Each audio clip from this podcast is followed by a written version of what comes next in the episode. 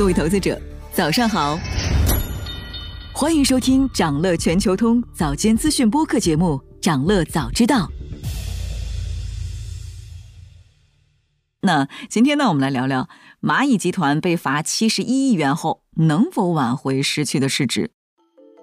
最近呢，金融管理部门对蚂蚁集团和旗下的机构处以罚款七十一点二三亿元。那这个罚款呢，主要是针对蚂蚁集团往年度在公司治理、金融消费者保护、参与银行、保险机构业务活动、从事支付结算业务以及履行反洗钱义务和开展基金销售业务等方面存在的违法违规行为。那公开的消息显示。现在蚂蚁平台金融业务存在的大部分突出问题已经完成了整改。随后，阿里巴巴在港交所发布公告称，蚂蚁集团将召开股东大会，计划呢向全体股东回购不超过百分之七点六的股份，估值超过四百三十亿元。关于对蚂蚁集团的这次处罚呢，业内人士评价说，这是一个标志性的事件。那这个罚款其实就明确告诉市场，平台金融整治结束。平台金融常态化监管体系确立。事实上呢，从二零二零年七月蚂蚁集团 IPO 在临门一脚的时候被叫停，三年来根据监管的要求，蚂蚁集团的整改一直在进行当中。那处罚落地意味着监管机构对蚂蚁集团的问题有了明确结论。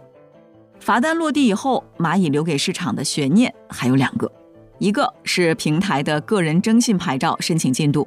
第二个是金融控股集团牌照的申请进度。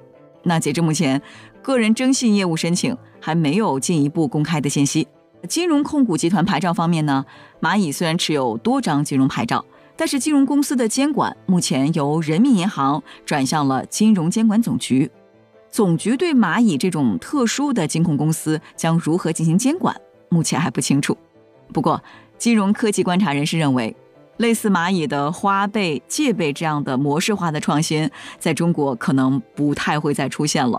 市场的赛道已经变换了很多轮，那中国金融科技创新的热点也不再是零售个人端，所以很难再出现蚂蚁这样的超级金融科技公司。那么处罚落地会给蚂蚁集团带来哪些影响呢？我们具体来看，根据阿里巴巴的年报，公司持有蚂蚁集团大约百分之三十三的股权。那基于回购估值大概是一千八百七十一亿人民币，折合二百六十亿美元，占当前市值约百分之十一。那这个处罚落地以后，预计市场将在阿里巴巴的估值中计价蚂蚁的相关股权价值。另外，二零二一年以来，互联网公司面对反垄断、数据安全、个人隐私等监管要求，业务调整的不确定性导致估值有所扰动。那随着政策脉络的逐步清晰。公司业务的逐步规范，行业转入常态化监管阶段，互联网公司的估值波动将会回归到基本面定价。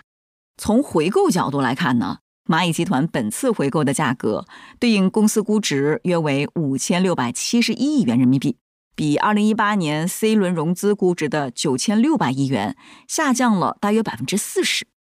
不过，在目前国内互联网公司估值比较低的情况下，这个变化是符合市场预期的。配合中概股近年来出现调整的大背景，蚂蚁估值的变动也算是随行就市的务实之举。同时呢，股权激励也是激励人才，尤其是吸引新员工的关键措施。补充期权池的做法也体现出蚂蚁要继续强化人才吸引力的意愿。他们将来可能有更大的计划。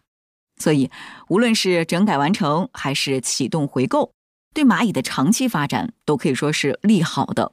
另外还有一个细节值得关注，就是君奥和君汉的自然人股东不参与本次回购。君奥和君汉的自然人股东其实就是蚂蚁的创始团队和核心高管，那他们不参与回购，也不减持，这个行为也反映出他们对公司的长期信心。想了解更多新鲜资讯，与牛人探讨投资干货，现在就点击节目 show notes 中的链接，进入掌乐全球通 app。以上就是今天掌乐全球通、掌乐早知道的全部内容。期待为你带来醒目的一天。我们将持续关注明星公司和全球宏观重要事件，也期待你的订阅。我们明早再见。